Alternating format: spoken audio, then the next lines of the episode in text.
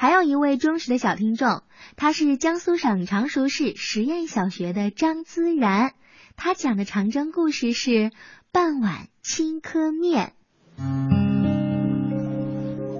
今天我给大家讲长征故事，故事的名字叫半碗青稞面。在荒无人烟的草地上，红军战士只有可怜的一点青稞面。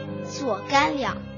周恩来副主席和战士们一样，绝不多吃一点青稞面，还教育战士们，为了能走出草地，北上抗日，一定要特别爱惜粮食。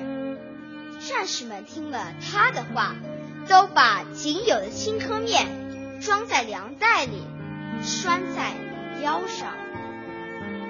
青稞面。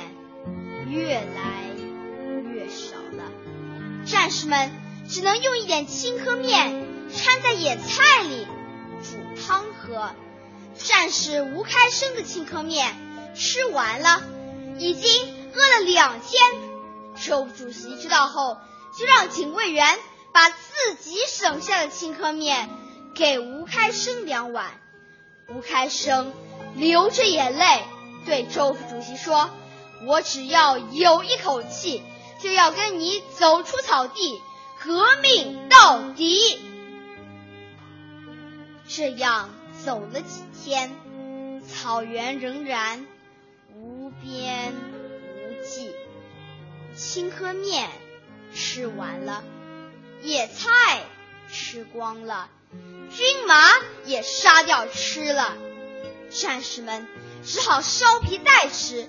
甚至把随身带的纸张咽下去充饥，红军陷入了极大的困境。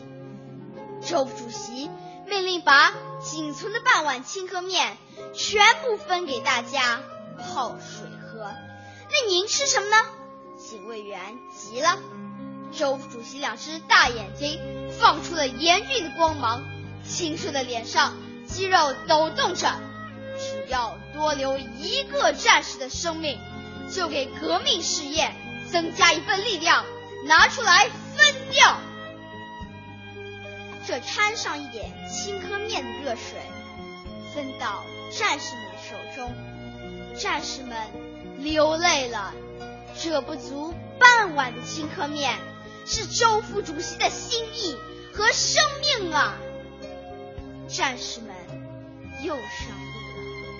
在茫茫的草地上，行进着一支虽不垮的钢铁红军。我的故事讲完了，谢谢大家。